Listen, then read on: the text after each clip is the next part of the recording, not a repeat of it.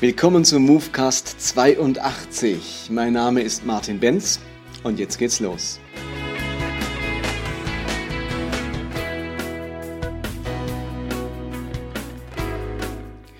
Die kommenden Podcasts werden ein wenig einen anderen Charakter haben.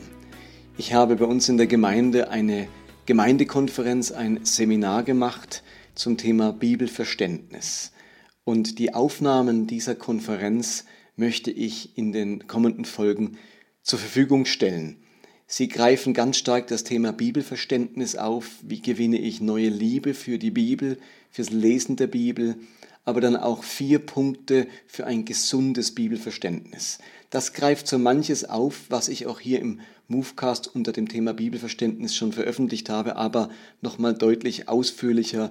Eben insgesamt ist das Material von fast drei Stunden im Gegensatz zu den jeweils 15 Minuten, drei, viermal 15 Minuten der Podcasts, die ich bisher gemacht habe. Insofern werden das längere Podcasts sein. Sie gehen eben, wie gesagt, circa eine Stunde pro Podcast und behandeln deutlich ausführlicher die ganze Thematik Bibelverständnis, Umgang mit schwierigen Bibelstellen, aber auch ebenso grundlegende Haltungen und Einstellungen der Bibel gegenüber, damit ich mit diesem Buch glücklich bin, dass es mich wieder neu anspricht und begeistert und Gott dadurch zu mir reden kann. Insofern heute die erste Folge, wo es vor allem darum geht, wie glaubwürdig die Bibel ist im Vergleich zu anderen antiken Büchern und Schriften. Es geht also heute ganz stark ums Thema Bibel, Bibelverständnis, Bibellesen, Bibel neu lieben. Und vielleicht geht es vielen von uns so, wie Ulrich Eggers das in seinem Buch Ehrlich Glauben beschreibt. In dem wunderbaren Buch Ehrlich Glauben von Ulrich Eggers gibt es ein Kapitel, das heißt Bibel, Not und gute Zeiten.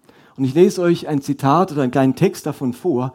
Vielleicht entdeckt man sich darin ein wenig. Er schreibt, die Bibel ist für Christen das Buch der Bücher und zentrale Orientierung für unseren Lebensstil. Gerade deswegen berührt es merkwürdig, merkwürdig wie wenig Hunger nach diesem Lebensbrot weithin zu spüren ist. Nein, nicht in den amtlichen Verlautbarungen von Kanzeln und Kirchenleitungen. Wir alle betonen den Stellenwert der Bibel. Aber im Alltag hat das oft wenig Auswirkungen. Die Bibel als persönliche Lebensmittel, allzu viele schreien, scheinen da einfach satt, ohne große Erwartung, bestenfalls voller guter Absichten. Mir selbst geht das auch häufig so. Oft hat die Bibel den Charme des Kleingedruckten für uns, wie eine dicke Betriebsanleitung für ein Gerät, das man zwar irgendwo liegen hat, aber nur im Notfall liest. Lieber leben wir darauf los, statt freiwillig in den vielen eng beschriebenen Seiten zu stöbern. Woran liegt das? Überfütterung, hektisches Leben, geht es uns zu gut? Dürfen wir in unserem satten, erwartungslosen Zustand zufrieden verharren und uns der guten Zeiten freuen? Die politisch korrekte Antwort kennen wir. Nein, das kann es wohl nicht sein. Wir wissen ja alle, dass es lebenswichtig ist, fest in Gottes Wort verankert zu sein. Wir akzeptieren es als wesentliche geistliche Disziplin und praktizieren es dennoch viel zu wenig. Wie aber kommen wir vom politisch korrekten Wissen zur Tat? Gibt es einfach Ebbe und Flut einer guten Zeit, die wir akzeptieren müssen? Ist Bibelliebe und Bindung an sie eine Frage von Interesse oder Persönlichkeitstypus? Oder wird uns die Bibel in unseren Gemeinden trotz aller Hinweise auf die Wichtigkeit einer guten Theologie nicht lieb genug gemacht? Gegenseitige Schuldzuweisungen jedenfalls helfen nicht. Hier die bösen Zeitgeist besessenen Lauwarmchristen, die einfach mal den Hintern hochkriegen sollten und dort die akademisch verkopften Pastoren, die ihre angebliche Leidenschaft für die Bibel einfach nicht mehr rüberbringen können. Sicher ist es gut, nach Ursachen zu suchen und sich nicht zufrieden zu geben. Der Königsweg aber wäre es wohl, wenn jene, die in biblischer Flutzeit leben, andere an ihrer Freude und Leidenschaft teilhaben ließen und alle Ebbetypen ihr Vertrauen auf Gottes Verheißung nicht wegwerfen, dass, eine, dass seine Worte lebendig sind, irgendwann und irgendwie auch für sie, schreibt Ulrich Eggers. Ich finde das eine scharfe Analyse von dem Lebensgefühl von vielen Christen der Bibel gegenüber. Und ich dachte, ich starte in den Tag mit ein bisschen meiner Geschichte mit der Bibel. Das eine oder andere Streiflicht habe ich vielleicht auch schon in der äh, Predigt mal erwähnt, aber ich möchte vor allem in diesem ersten Teil deutlich machen, wie lieb und wie wichtig mir die Bibel ist und welche wichtige Rolle sie spielt, damit ihr das richtig einordnen könnt, wenn ich nachher auch verschiedene Ansatzpunkte zum Umgang mit der Bibel schildere. Okay, es geht also jetzt im ersten Teil um ähm, die Bedeutung der Bibel, dann geht es um Glaubwürdigkeit der Bibel und dann geht es um verschiedene Ansätze, wie wir die Bibel auslegen und verstehen können, gerade angesichts von auch ganz problematischen oder schwierigen Bibelstellen. Ich habe in meinem äh, Leben schon öfters so Ebbe und Flut mit der Bibel erlebt. Bis ich 13 war, habe ich die Bibel gar nicht gelesen. Das war ein Buch, das war nicht in meinem Horizont. Ich bin da auch nicht äh, christlich so aufgewachsen. Ich habe mir da lieber Kassetten von drei Fragezeichen angehört oder Mickey Mouse gelesen. Also die Bibel war nicht in meinem Repertoire. Und dann wurde ich mit 13 eingeladen, mich auf diese Reise des Glaubens zu machen, habe mich dieser Reisegruppe der Christen angeschlossen mit der großen Zielrichtung Reich Gottes. Und natürlich wurde mir auch nahegelegt, dass es jetzt wichtig wäre, in der Bibel zu lesen. Das habe ich dann auch angefangen. Ich habe mir so eine Bibel genommen, einen Bibelleseplan und versucht morgens die sogenannte stille Zeit zu machen und relativ schnell gemerkt, dass mir das enorm schwer fällt. Also die Bibel aufschlagen, einfach so zu lesen, es hat mir nichts gesagt. Ich fand das langweilig, ehrlich gesagt, unrelevant. Ich habe vieles nicht verstanden. Und wenn es einem so geht, dann zieht man das nicht lange durch. Man muss schon ein ziemlicher Hardliner sein und unglaublich pflichtbewusst, wenn man etwas durchzieht, was einem so nichts bringt. Und das habe ich dann eine Weile versucht und habe eher mit Gott gehadert, dass diese Bibel echt ein schwieriges Buch ist und wer das eigentlich freiwillig liest. Und dann habe ich aber auf meiner Glaubensreise mich mit dem Thema Heiligen Geist beschäftigt. Das hat als Teenager war das plötzlich so eine Phase da, weil wenn ihr euch erinnert, in den 80er Jahren, wo dann plötzlich das Thema Charismatik und, und Heiliger Geist aufkam, vorher war das irgendwie verschüttet bei vielen und dann habe ich das so entdeckt und dann habe ich auch so eine Erfüllung mit dem Heiligen Geist erlebt. Und das Entscheidende dabei war viel weniger, dass dann so charismatische Gaben aufgebrochen sind, vielmehr hat sich meine, hat sich Flut im Punkto Bibellesen eingestellt. Also wo ich vorher kaum ein paar Verse lesen konnte, konnte ich jetzt nicht mehr genug kriegen von dieser Bibel. Und es war ja nicht, ich habe ja nicht eine neue Übersetzung entdeckt oder sonst irgendwas.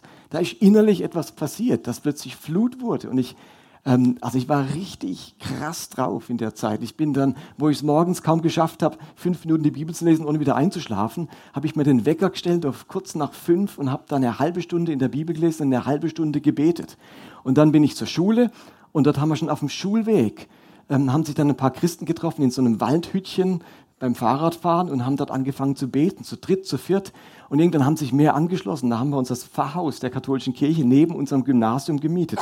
Bald waren morgens 40 junge Leute und auch Leute aus dem Dorf zum Beten. Da haben wir einen Mini-Bibelkreis gestartet, wo dann auch ganz schön 40 junge Leute in diesem Mini-Bibelkreis waren. Es war richtige Flutzeit. Und dann bin ich von der Schule nach Hause schnell Hausaufgaben gemacht und dann habe ich eine Stunde lang in der Bibel gelesen und eine Stunde nochmal gebetet. Jeden Tag drei Stunden. Das muss man sich mal, das kann ich mir heute gar nicht mehr vorstellen. Ähm, aber, und ich habe mir dann selber Griechisch und Hebräisch beigebracht und mir ein, ein großes Lexikon gekauft, das über 100 Mark damals kostet, wo ich mir von meinem Taschengeld absparen musste, äh, jeweils, um einfach die Bibel im Urtext wenigstens einzelne Begriffe und Worte lesen zu können. Also es war eine ganz spannende Zeit und ich habe mir dann vorgenommen, ich las in einem Buch von Yongki Cho, vielleicht äh, nicht Yongki Cho, von Watchman Nee, so einem chinesischen Christen, der lange in, in, in Haft war, der hat sich vorgenommen, 100 Mal in seinem Leben die Bibel durchzulesen. Dann dachte ich, das nehme ich mir auch vor. Und dann habe ich mir überlegt, wenn ich 50 Jahre Christ bin, muss ich sie jedes Jahr zweimal durchlesen. Das macht ungefähr acht Kapitel am Tag. Und dann habe ich das viele Jahre durchgezogen. Inzwischen bin ich beim 31. Durchgang des Neuen Testaments und beim 20. Durchgang vom Alten Testament. Ich lese heute nicht mehr acht Kapitel am Tag. Und heute brauche ich nicht mehr für ein Jahr, also in ein Jahr zweimal die Bibel, sondern in vier Jahren einmal die Bibel. Also der Rhythmus hat sich verändert, weil ich heute auch anders lese. Da geht es dann heute Nachmittag drum, über die Arten des Bibellesens. Aber das soll euch zeigen, ich liebe dieses Buch nach wie vor. Bis heute ist es mir lieb, ist es mein liebstes Buch. Ich komme nicht weg von diesem Buch. Für mich war klar, nach dem Abitur, mein Vater hätte gern gehabt, dass ich Medizin studiere. Das hätte ja, ich wäre auch in Erlangen gelandet. Ich hatte sogar einen Studienplatz. Damals gab es noch dieses Studienauswahlverfahren. Und ich hatte einen Studienplatz für Medizin und habe den sausen lassen, um Theologie zu studieren. Weil mir klar war, dieses Buch möchte ich nicht nur privat lesen, das möchte ich aus dem Hobby, möchte ich meinen Beruf, meine Lebensberufung machen. Also insofern ist äh, die Bibel für mich bis heute ein wichtiger, äh, ein ganz wichtiges Buch. Ich habe aber auch Ebbe- und Flutzeiten erlebt. Also so, so Flutzeiten mit, mit acht Kapiteln am Tag, das schaffe ich heute auch nicht mehr.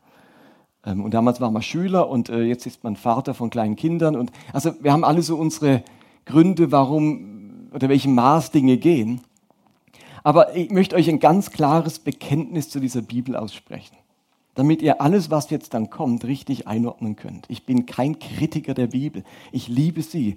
Aber im Laufe der letzten 30 Jahre habe ich auch gemerkt, dass man sie so oder so lesen kann, dass es sinnvollere Arten, gesündere Arten zu gibt, sie zu lesen und ungesündere Arten zu gibt. Und ich möchte euch heute gerne mit ein paar gesunden Arten äh, konfrontieren. Also insofern ist die Bibel für mich ein großer Schatz, die wichtigste Grundlage meines Glaubenslebens, ein lebenslanges Projekt, sich mit diesem Buch auseinanderzusetzen und bevor ich dauernd über die Bibel rede, sage ich mir immer, darf die Bibel zuallererst mal über mich reden. Ich stehe unter ihr und empfange sie als Gottes Wort über mich, das mich inspirieren, mich bilden und mich auch korrigieren darf.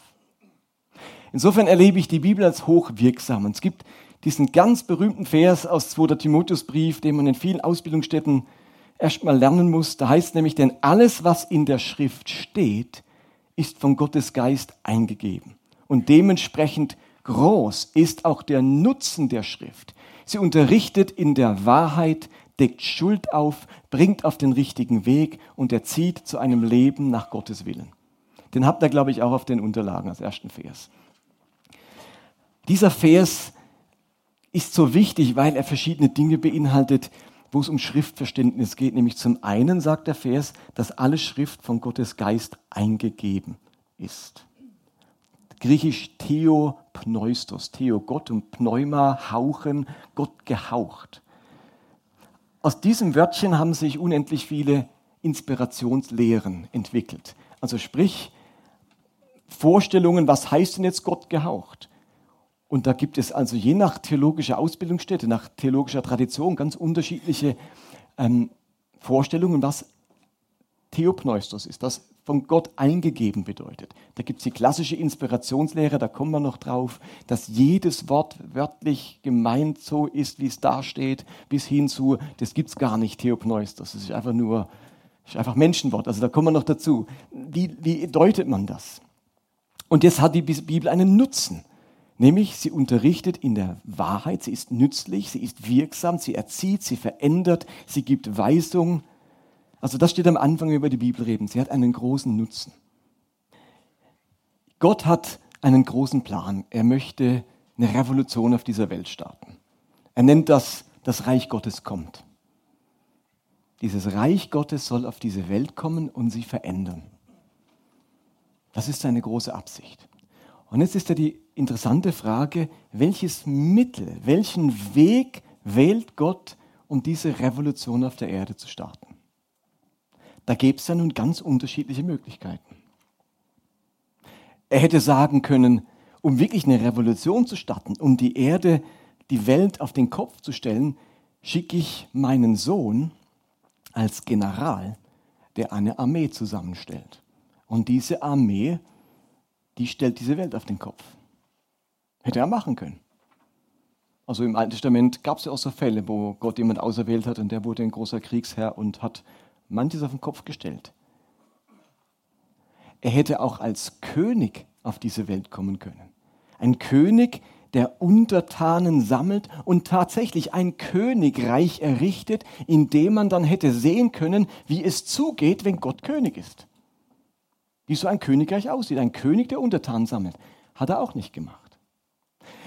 Gott hätte auch sagen können, er kommt als Widerstandskämpfer, der Partisanen um sich sammelt und der so im Hintergrund, im Untergrund so die Welt auf den Kopf stellt, Mann für Mann, so als Widerstandskämpfer, hat er auch nicht gemacht.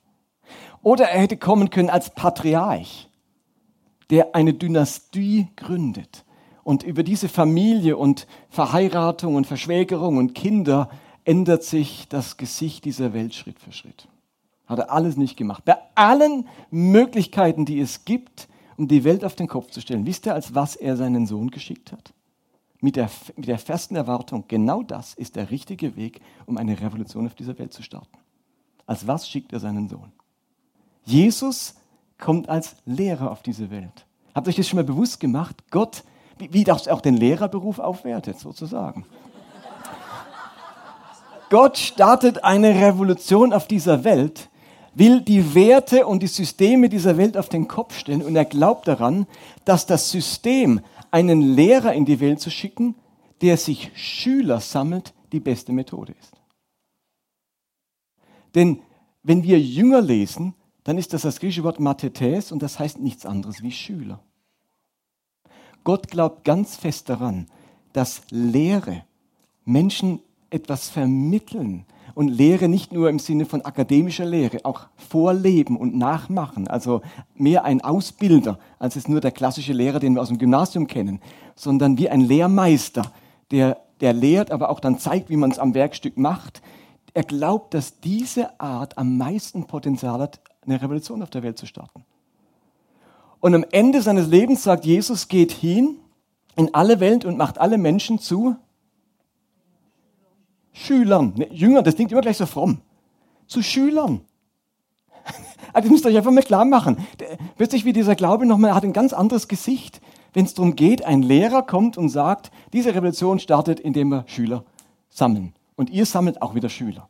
Und bei Schülern geht es um Lernen, um etwas vermitteln, um etwas vormachen und zeigen. Und dann hat Jesus das gemacht. Der hat das Zeug vorgemacht, hat ihnen gezeigt, wie das funktioniert. Und dann hat er sie zwei zu zwei losgeschickt und gesagt, jetzt macht ihr das. Erinnert euch an die Geschichte, wie Jesus die Tochter des Jairus auferweckt, alle aus dem Zimmer rausjagt, sie an der Hand nimmt, betet, nur die Eltern dürften bleiben und dann sagt er, richte dich auf und dann gibt ihr was, sagt er, bringt ihr was zu essen. Und ein paar Jahre später ist Petrus in Joppe bei der toten Tabitha. Und er macht es ganz genauso. Er jagt alle raus, er ist bei ihr, nimmt sie an der Hand, sagt, steh auf und gibt ihr hinterher was zu essen. Also er hat sich überlegt, wie hat mein Lehrer das gemacht, mein Lehrmeister, mein Rabbi. Genauso mache ich es auch. Also immer wieder finden wir das, dass die Jünger genau das nach, nachmachen, was mein Lehrer gemacht hat.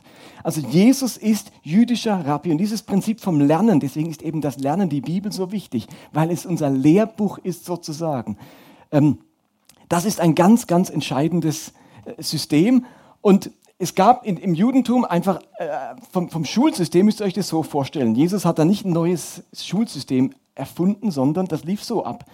Mit ähm, die, die klassische jüdische Karriere wird folgendermaßen beschrieben in der, im jüdischen Talmud. Mit fünf Jahren ist man geeignet zum Bibellesen, mit zehn Jahren zur Mishnah, mit 13 Jahren für die Mitzvot, für die Gebote, mit 15 Jahren für den Talmud, mit 18 Jahren für das Brautgemach, mit 20 Jahren einen Beruf zu erstreben, mit 30 Jahren zur Vollmacht, zur Stärke. Das heißt, ab dann kann man selber ein Lehrer werden.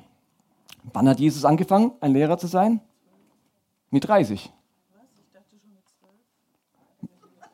Also im Tempel hat er vielleicht auch so ein paar schlaue Sachen gesagt, aber es ist eine offizielle Karriere als Rabbiner, begangen mit 30, genau wie im Judentum vorgegeben. Ähm, und wenn es Jesu Eltern wichtig war, dass er alle Gerechtigkeit erfüllt, dann hat Jesus genau diese Karriere hingelegt, denn sonst wäre man irgendwie aus der Reihe getanzt. Das war, galt damals für der Weg, denn das ist der vorgezeichnete Weg. Übrigens mit 18 Jahren das für das Brautgemach. Das ist noch ein interessantes Thema. Und wie ging es dann los? Man kam als Sechsjähriger in die, erst in die Grundschule. Das nannte man Bet Sefer, Haus des Buches. Und das war normalerweise in einer lokalen Synagoge, die war für den, für den Schabbat war das der Gottesdienstort und unter der Woche war das das Schulhaus.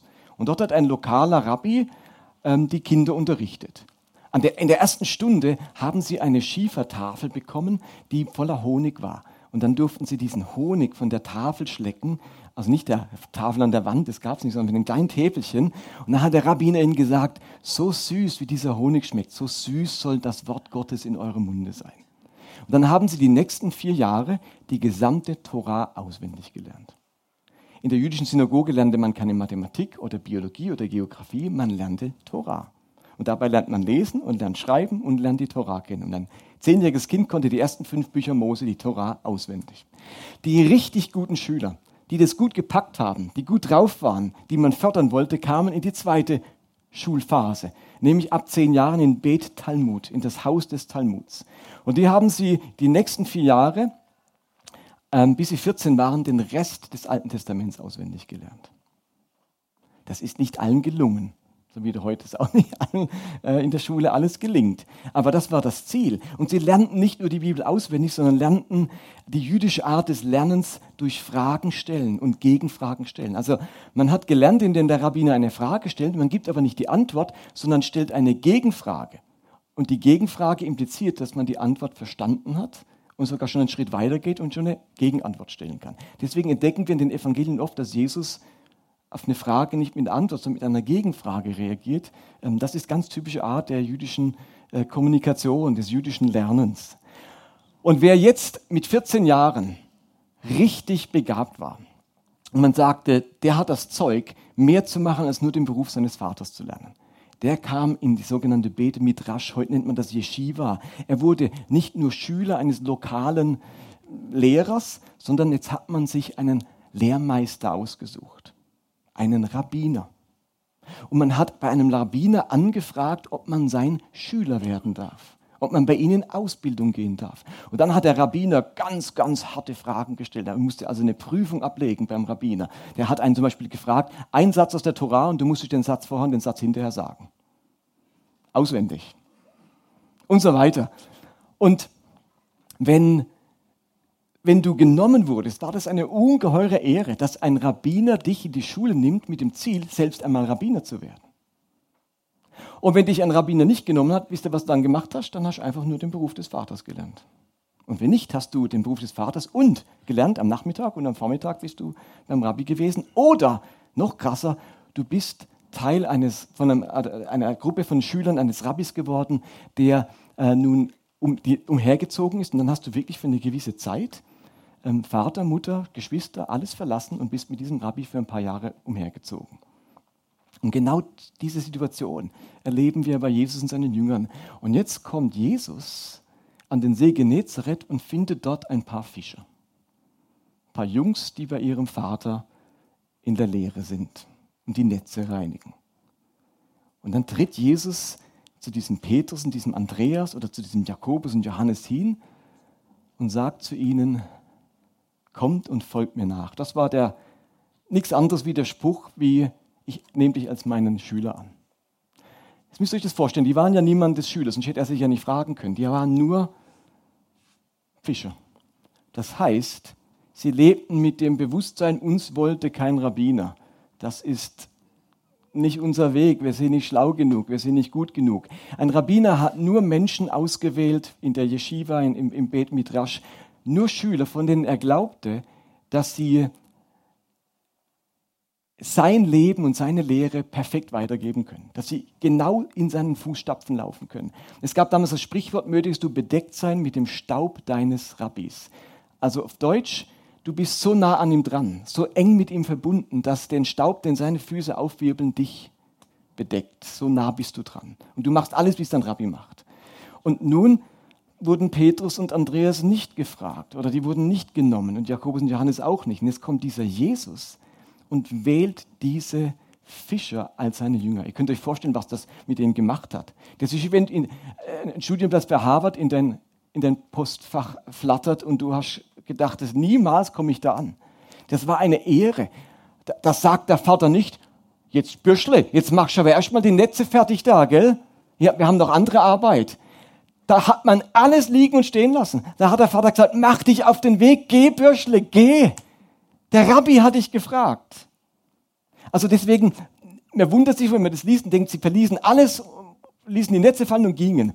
Da hätte ich jetzt Vater gesagt, halt, mach mal der Arbeit fertig. Auf gar keinen Fall, sagt es der Vater. Der, der ist so happy, dass der Rabbi mich fragt.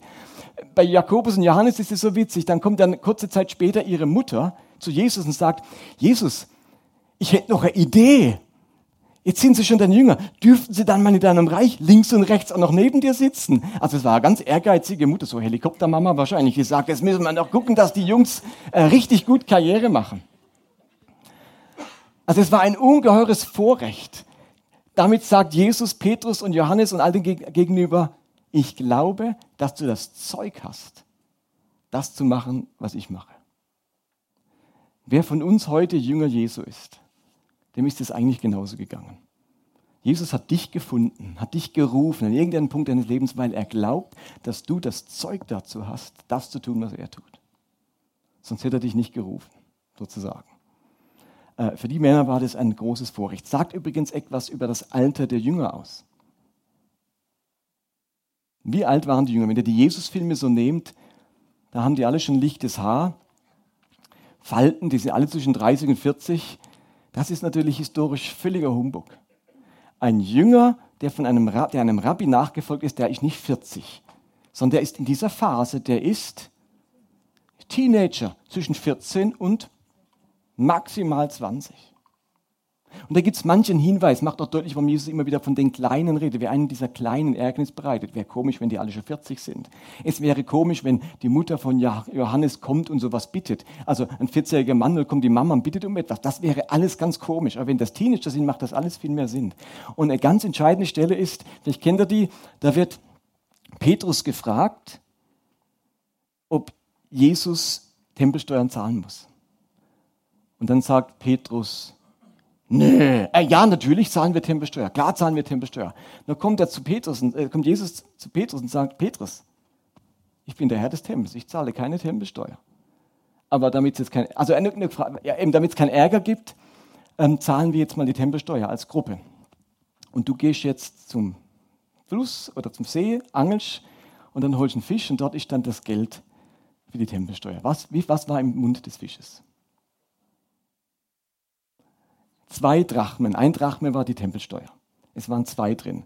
Jetzt könnte man sich sagen, ja gut, für ihn und für Petrus, aber es ging ja darum, ob Jesus bezahlt. Jesus hat zwei genommen, damit auch Petrus bezahlen kann. Warum Petrus und nicht die anderen elf? Gemäß ähm, Exodus 30 musste jeder Mann Tempelsteuer bezahlen, der 20 Jahre und älter war. Erst ab dem 20. Lebensjahr. Wenn also nur Petrus und Jesus Tempelsteuern bezahlen, heißt das, dass alle anderen sicher unter 20 Jahre alt waren. Und dass Jesus 20, äh nicht Jesus, Petrus 20 war, dass er der Älteste war, sieht man wieder auch daran, dass er eben auch schon verheiratet war. Wir haben ja vorhin gelesen, in der Karriere mit 18 als Mann ungefähr, da ist dann die Reife für das Bettgemach, Schlafgemach. Das heißt, ab dann heiratet man. Petrus war, wir wissen ja, dass, das heißt Dienst, dass er verheiratet war, aber wir wissen, dass er eine Schwiegermutter hat. Und das ist eigentlich eine logische Schlussfolgerung. Man kann schlecht eine Schwiegermutter haben, wenn man nicht verheiratet ist, obwohl es nirgends steht, dass er verheiratet war. Aber man kann das schlussfolgern. Also war er sicher über 18, wohl auch über 20 und der Rest war alles unter 20. Teenager. Alle, die Teenagerarbeit machen, müssen sich bewusst machen, Jesus glaubt an, diese, an das Potenzial dieser Teenager. Der sagt nicht, also die Jugendzeit ist schwierig, lassen wir mal die Pubertät rumgehen, wenn die dann 30 sind, dann nehmen wir sie. Nee, der, also, das zeigt was über dieses System des Lernens, wie sehr Jesus daran glaubt, wie sehr Gott daran glaubt. Habt ihr das verstanden? Und wir haben immer noch dieses Lehrbuch sozusagen mit der Bibel, um, um zu lernen. Ich möchte euch einfach das Lernen, das Bibel studieren, diesen Jesus kennenlernen, ihm nacheifern, gucken, wie er es gemacht hat. Das möchte ich euch schmackhaft machen. Denn das ist die Art und Weise, wie sich unser Leben ändert und wie sich diese Welt verändert. Seit 2000 Jahren.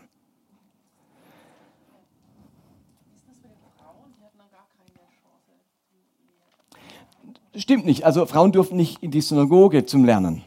Aber die Juden waren angehalten, ihre Töchter auch zu lehren, aber das wurde dann zu Hause gemacht. Ähm, und auch jüdische Frauen waren gebildet sozusagen in der Tora, aber nicht als Teil eines Rabbiners oder in der Synagoge. Deswegen ist es so bemerkenswert, dass Jesus Jüngerinnen hat. Das Bemerkenswerte daran ist nicht, dass Frauen lernen dürfen. Das durften sie im Judentum immer. Aber halt in ihrer Rolle, zu Hause, von der Mutter oder auch zu Hause beim Vater, aber nicht als Schülerin eines Rabbiners. Kennt ihr das Musical Jentl? Das ist ja, da zeigt es ja so ein bisschen, wie die so gerne Schülerin eines Rabbiners war und dann ihr Vater war ja Rabbiner und sie kann nur im Nebenzimmer lauschen, muss sich dann als Mann verkleiden. Das war natürlich nicht nur im 19. Jahrhundert problematisch, das war auch im ersten Jahrhundert problematisch. Aber Mädchen durften die Torah lernen, natürlich. Okay, jetzt gehen wir einen Schritt weiter und überlegen uns, wie glaubwürdig ist eigentlich diese Bibel? Mit glaubwürdig meine ich ihre Überlieferung. Ich meine es nicht den Inhalt ist wieder eine ganz andere Frage, sondern dieses Buch, diese Bibel, wie glaubwürdig ist die überliefert? Das ist ja ein 2000 Jahre altes Buch. Da könnte man sich sagen, also bis 2000 Jahre später, ist das überhaupt glaubwürdig, was da steht? Ist das alles die Hälfte, ist da irgendwie dazu gedichtet oder ähm, wie weit reicht denn das zurück? Wie zuverlässig sind diese biblischen Handschriften. Und die Überlieferung vom Neuen Testament ist etwas sehr, sehr Erstaunliches. Ihr müsst euch bewusst machen, vom Neuen Testament gibt es über 5000 griechische Handschriften, mehr als 10.000 lateinische und nochmal 9000 ähm, Handschriften in anderen Sprachen. Also Aramäisch oder Phönizisch, also verschiedene andere Sprachen, wo das übersetzt wurde nochmal. Die, wir haben kein einziges Dokument, das wirklich Urspr den ursprünglichen Text darstellt. Also das, was dann dieser biblische Autor geschrieben hat oder diese Autorengemeinschaft, das haben wir nicht mehr. Also wir haben nicht das Manuskript, auf dem jetzt Paulus seinen Brief geschrieben hat, seinen Römerbrief. Das, das haben wir nicht mehr. Wir haben kein einziges Manuskript, original. Was wir aber haben, ist Handschriften, die bereits ähm, 40 Jahre nach ihrer Abfassung entstanden sind. Also sie sind ganz nah dran. 40 Jahre nach der Abfassung dieses Buches haben wir schon Handschriften. Wir haben nicht das Original, aber 40 Jahre danach haben wir bereits Abschriften, nämlich Fragmente vom Johannesevangelium aus dem Jahr 130. Ist ein bisschen mehr als 40 Jahre. Ähm, das sind, sagen wir, wenn das 80 geschrieben hat, das sind es 50 ähm, Jahre. Und wir haben aus dem Neuen Testament 36.000 Zitate bei den frühen Kirchenvätern. Also es sind auch die ersten Jahrhunderte, aber da finden wir 36.000 Zitate aus dem Neuen Testament. Also nicht 36 verschiedene Zitate, sondern 36.000 Mal wird das Neue Testament zitiert. Jetzt sagt ihr, ja gut, ist das was Besonderes? Es ist was sehr Besonderes.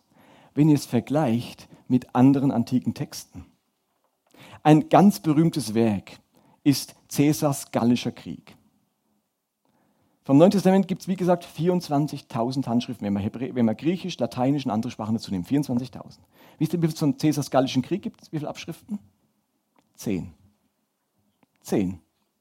Und wisst ihr, wann der Älteste, von wann der Älteste stammt? Aus dem Jahr 900 nach Christus. Das sind 900 Jahre, nachdem Cäsar das aufgeschrieben hat, haben wir die erste Handschrift. 900 Jahre später. Vom Neuen Testament 50 Jahre später. Ein gesamtes Neues Testament haben wir bereits aus dem Jahr 350 nach Christus. 350, also nur 300 Jahre später haben wir ein gesamtes, bei Caesar sind es 900 Jahre später.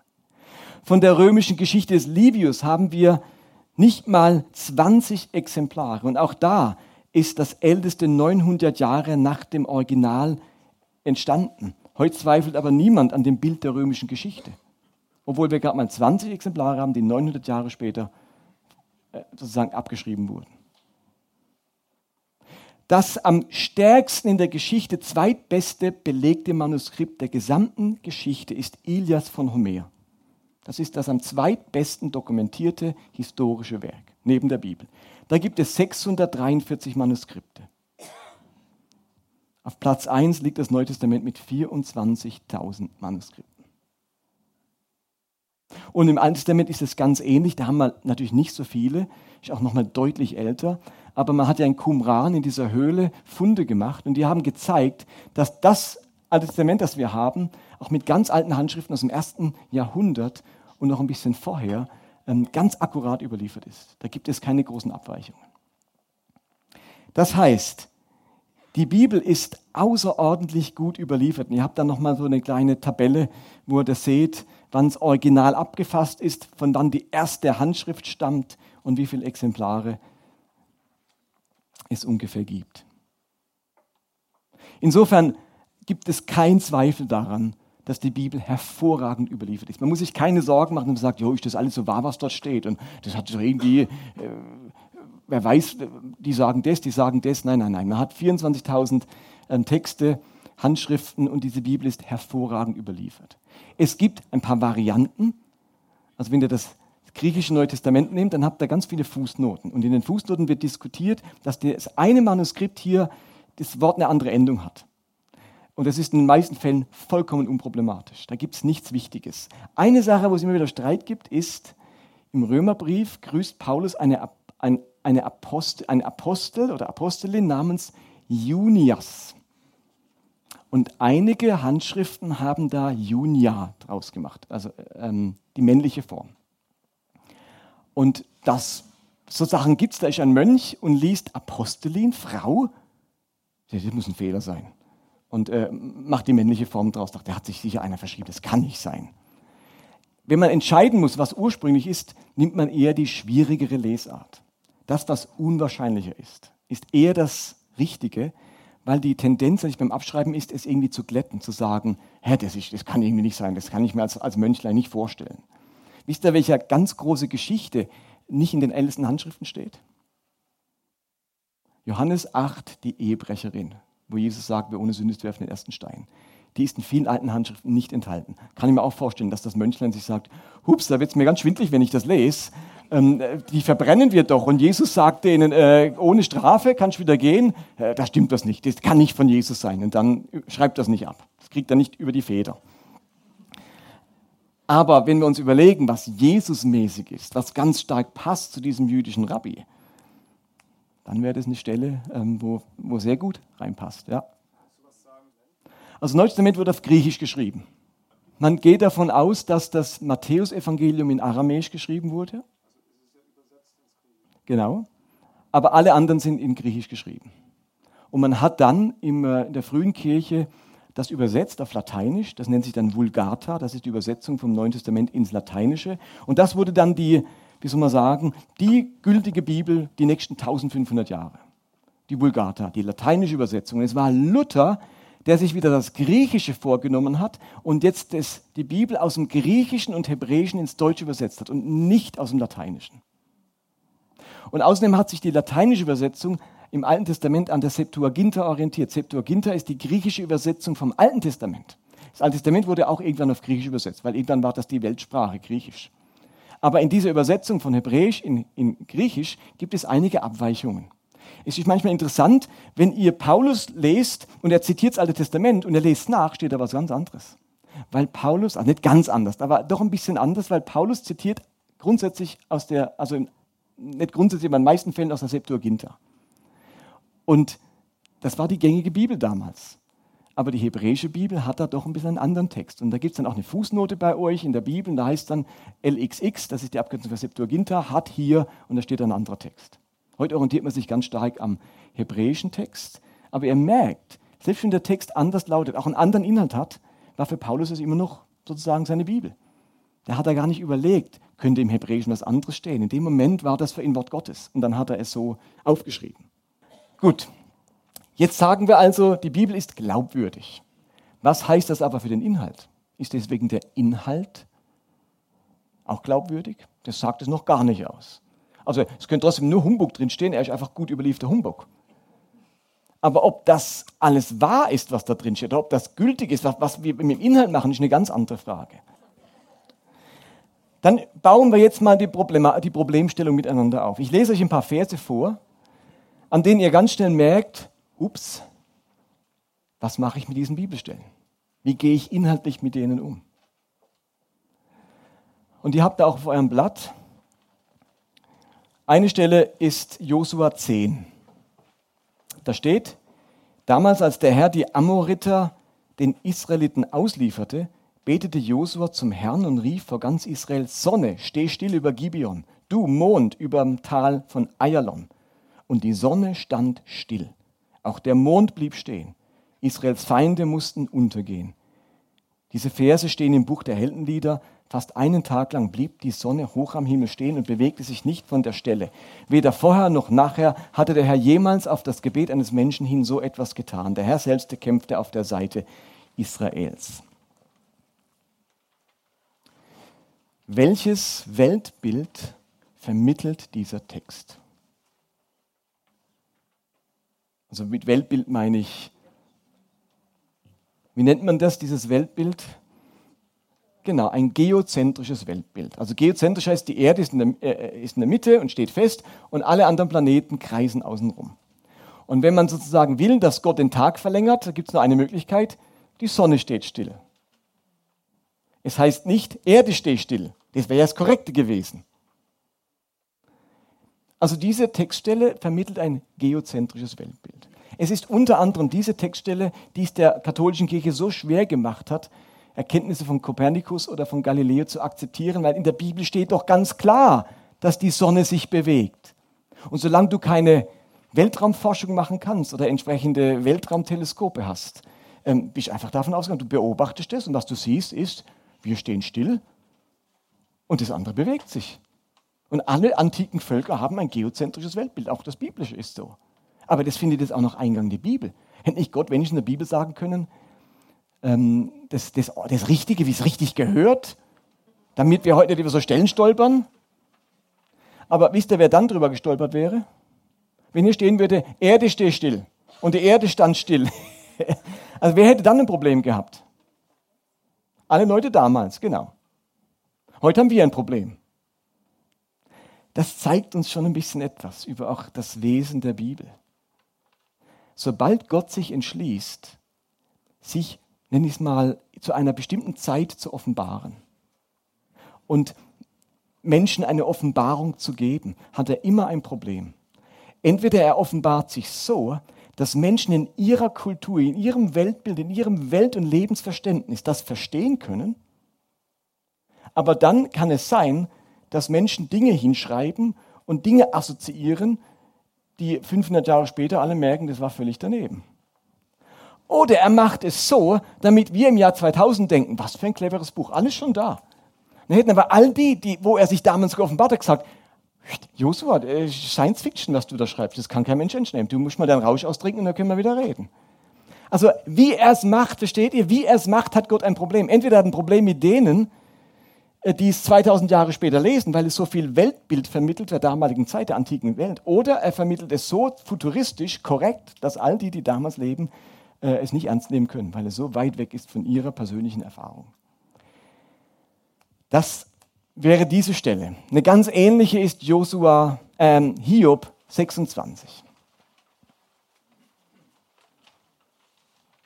Da heißt es, er spannt den Norden aus über dem Leeren und hängt die Erde über das Nichts.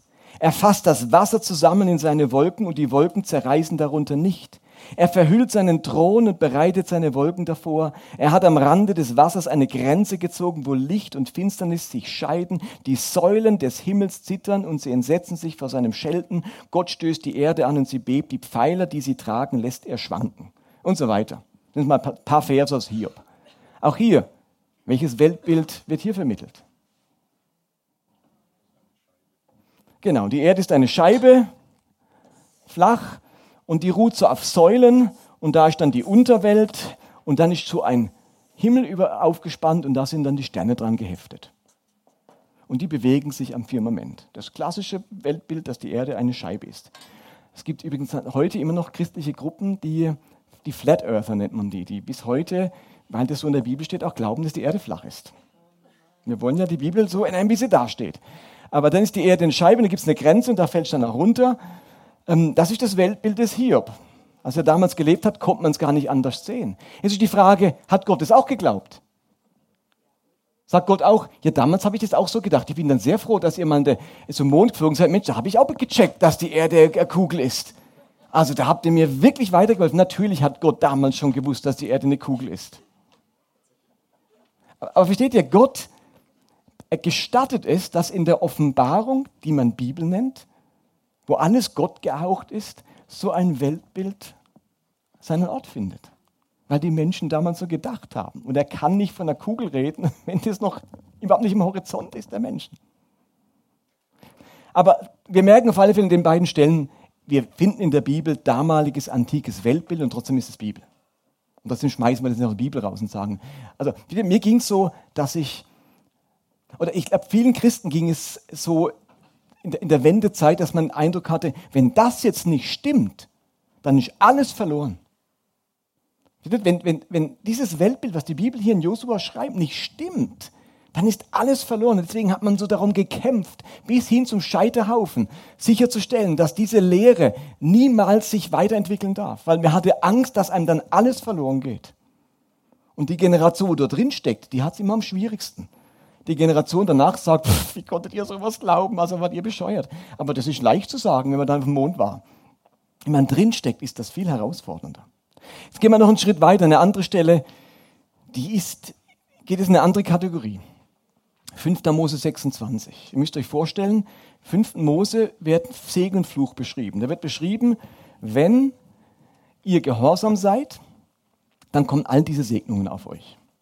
Wenn ihr den Geboten haltet, der die Gebote der Tora haltet, über 14 Verse werden dann die Segnungen beschrieben. Die restlichen über 60 Verse beschreiben, welche Flüche Gott über das Volk bringt, wenn sie ihm nicht gehorchen. Und da werden die schrecklichsten Flüche, Flüche genannt. Also das Schlimmste vom Schlimmen, was einem Menschen passieren kann, wird da alles beschrieben.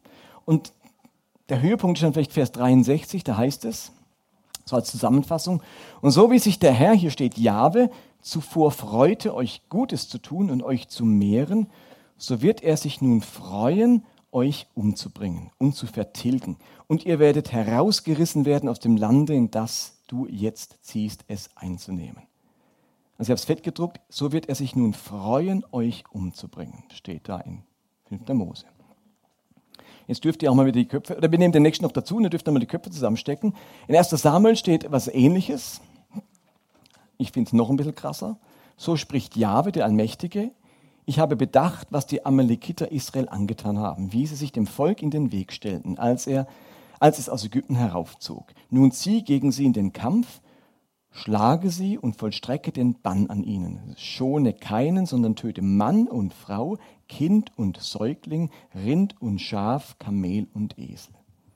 Die Aufforderung zum Genozid an den Amalekitern, nicht nur der Menschen, auch der Säuglinge, sogar die Tiere.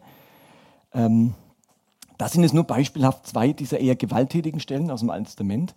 Jetzt dürft ihr gerne mal kurz die Köpfe zusammenstecken und, und beantworten. Euch fragt eure kleine Tochter, Mama, ich habe das gelesen, Papa, wie ist das gemeint? Was würdet ihr antworten? Also auch hier dürft ihr wieder langsam zurückkommen. Da könnten wir jetzt nämlich stundenlang drüber diskutieren.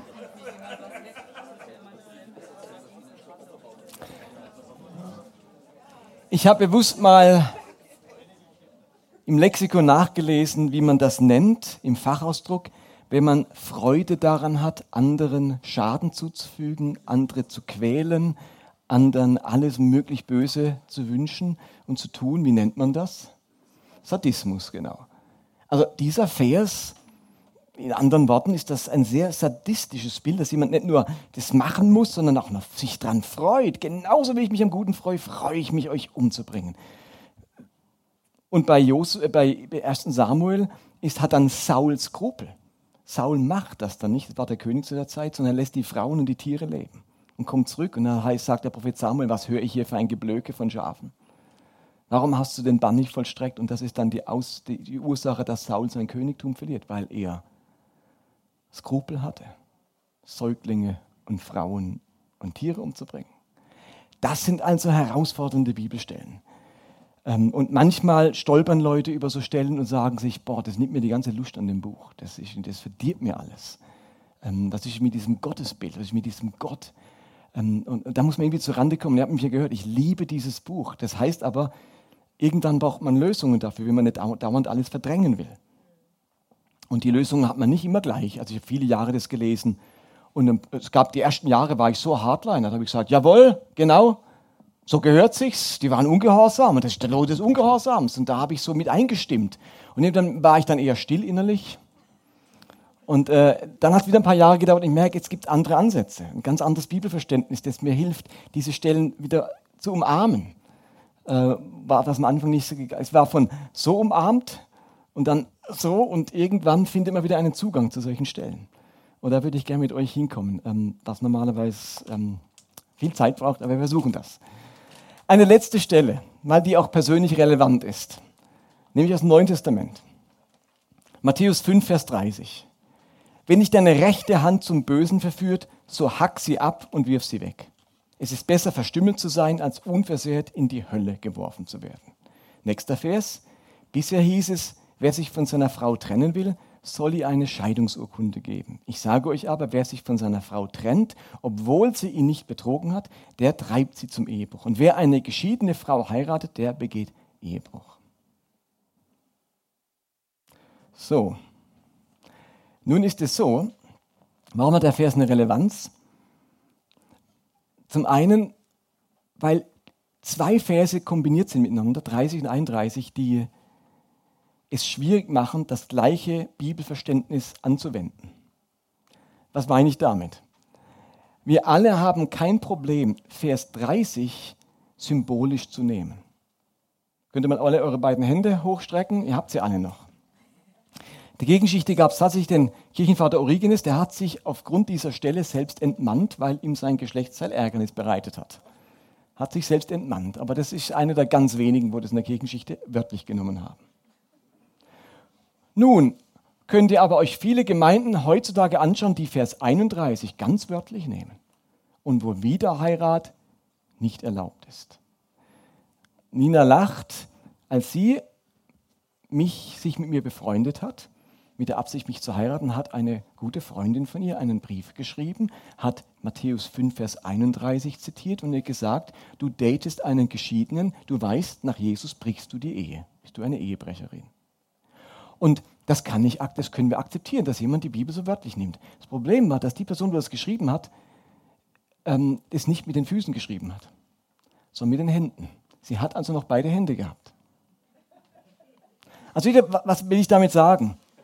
Sie hat Vers 30 nicht wörtlich genommen, aber Vers 31 wörtlich.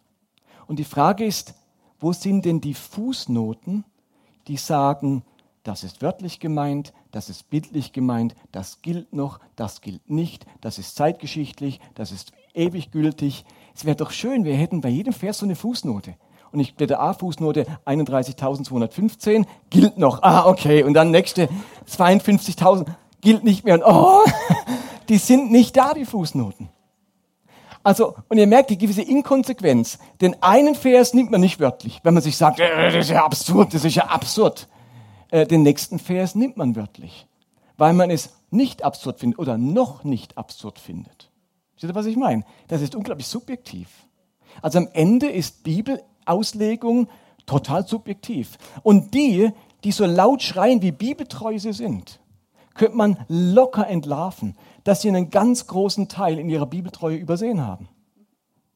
Also die, die tun so bibeltreu, dass sie alles wörtlich nehmen und sich an alles halten, bis man ihnen dann mal ein paar Textstellen sagt, wo sie sich alle nicht dran halten. Also die bibeltreuesten Leute, äh, Männer oder Frauen, ähm, rennen dann auch trotzdem äh, draußen rum, wenn sie ihre Periode haben und schütteln dem anderen die Hand, anstatt zu Hause zu bleiben. Und diese Männer haben dann schön rasierte Gesichter, anstatt sich den Bart wachsen zu lassen. Also es gibt dann so viele Beispiele, wo Leute sich nicht dran halten, aus irgendwelchen Gründen und sagen, ich nehme alles wörtlich oder ich bin ganz bibeltreu, aber sind es am Ende doch nicht.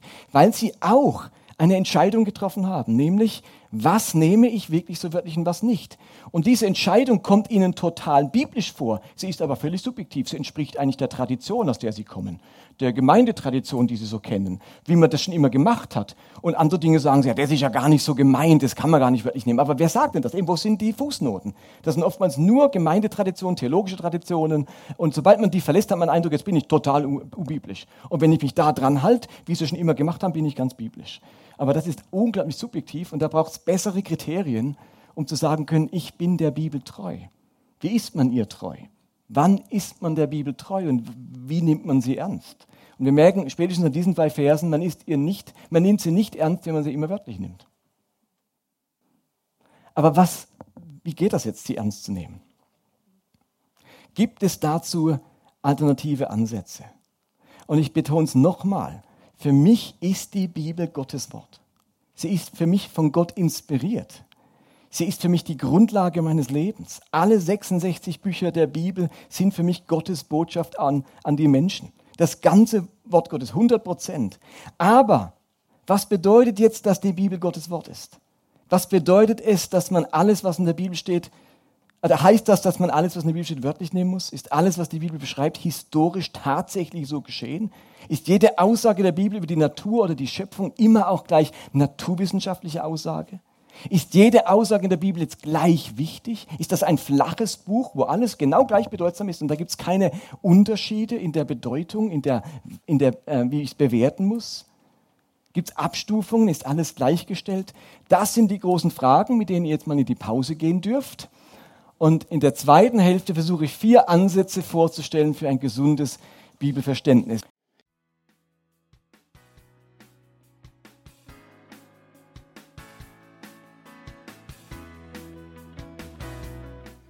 Das war Movecast für heute, Teil 1 der Vorträge in unserer Gemeindekonferenz.